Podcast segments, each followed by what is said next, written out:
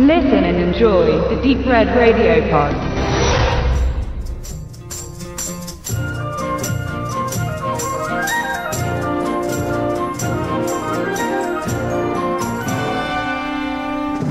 Man kann den Piratenfilm gerne als Sorgenkind Hollywoods bezeichnen, denn zwischen Errol Flynn und Johnny Depp versagte das Südseeabenteuer immer wieder, auch wenn die Studios nie ganz davon ablassen konnten und mit großzügigen Budgets grandiose Flops produzieren ließen. Ein trauriges Beispiel dafür ist der 1976 erschienene Swashbuckler, der scharlachrote Pirat. Unter großem Aufwand besetzte Universal den kernigen Robert Shaw nach seinem Einsatz als Haijäger Quint in Steven Spielbergs 100 Millionen Dollar Erfolg Jaws in diesem Seeräuberspektakel als Captain Ned Lynch. Er zieht mit seiner Crew und der ausgebeuteten Edeldame Jane ins Gefecht gegen den dreisten, brutalen und skrupellosen Lord Durant, der auf Jamaika um 1800 mit harter und ungerechter Hand seinen Willen als Protektor durchsetzt.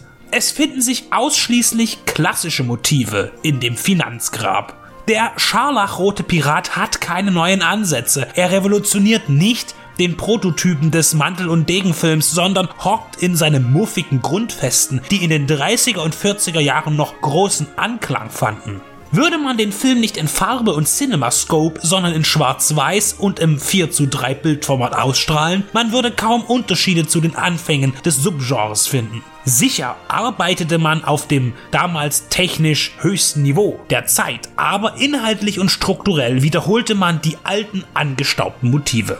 Es wäre nötig gewesen, mit dem Einflechten von aktuellen Stilen den Ganzen einen Aufwind zu verpassen. Das New Hollywood stand am Anfang und neben Taxi Driver, THX oder eben dem Weißen Hai steht der scharlachrote Pirat auf verlorenem Posten. Denn er ist einfach nur altbacken. Aber selbst das Implementieren von neuen Aspekten, wie es Ronnie Harlan in den 90ern tat, brachte der rauen Südseeromantik keine Heilung. Die Piratenbraut 1995 kämpfte sich zwischen gewaltigen Explosionen und waghalsigen Stunts nach Cutthroat Island durch und erlebte dabei ungerechterweise den tiefen Fall. Die 100 Millionen Dollar Produktion wurde zum bis dahin größten finanziellen Misserfolg der Filmgeschichte und ließ das produzierende Studio Karolko von der Bildfläche bzw. Leinwand verschwinden. Die Piraten hatten es zwischen den 70ern und 2000ern nicht leicht. Die Schatzinsel mit Orson Welles 1972, Roman Polanskis Piraten von 87, Captain Dotterbart,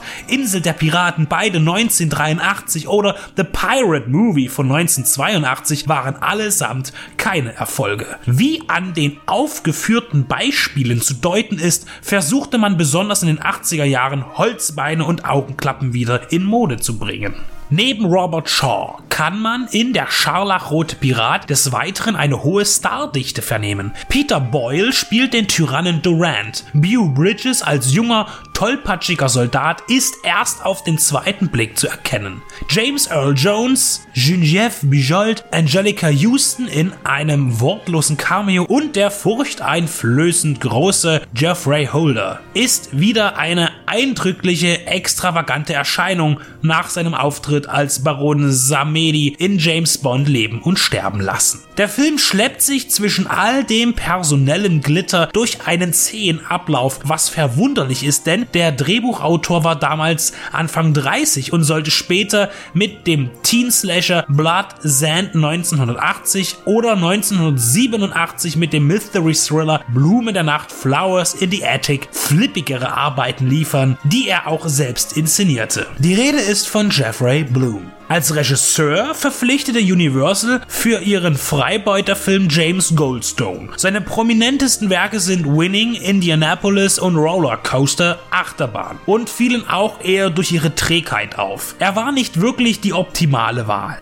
Langatmige Passagen werden von müden Fechtduellen unterbrochen. Eine motivationslose Love Story brachte man noch ein und Humor, dessen Pointen keine Wirkung haben, außer die ungewollten, wenn sich im Finale Durant und Jane sich gegenseitig Großmutters Kraftausdrücke an den Kopf werfen.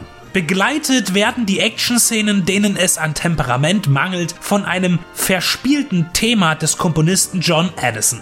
Die gewählten Locations schaffen es dann auch nicht, einen karibischen Zauber zu entfesseln. Man drehte in Mexiko und auf dem Studiogelände der Universal in Kalifornien. Die Mühe ist erkennbar, aber Canyon-breite Logiklücken lassen einem dann wieder zweifeln. Beispielsweise, wenn sich die Piraten immer in der gleichen Spelunke aufhalten, dort auch mal von den Soldaten aufgemischt werden und nach erfolgreicher Flucht zurückkehren. Das bunte Treiben in der Kaschemme geht munter weiter und keiner von Durants Männern kommt auch nur auf die Idee, erneut dort nachzusehen. Es muss nicht alles immer konstruktiv herleitbar sein, aber ein wenig Anspruch wohnt auch in dem leichtgläubigsten Zuschauer. Als Produzent treten Elliot Kastner auf, der sich bei Angel Heart mit Robert De Niro, dem 80er Jahre Remake von Blob und dem Zweitweltkrieg Kriegs-Actionfilm Agenten sterben einsam verdient machte und Jennings Lang, der Clint Eastwoods Regiedebüt Sadistico und auch folgende Eastwood-Filme betreute, sowie den Katastrophenreißer Erdbeben mit Charlton Heston und zeitweise die Airport-Reihe mit verantwortete. Da war viel Erfahrung und Geschick involviert, aber bei der Scharlachrote Pirat wollte diese Kraft nicht fruchten. Das positiv romantische Bild vom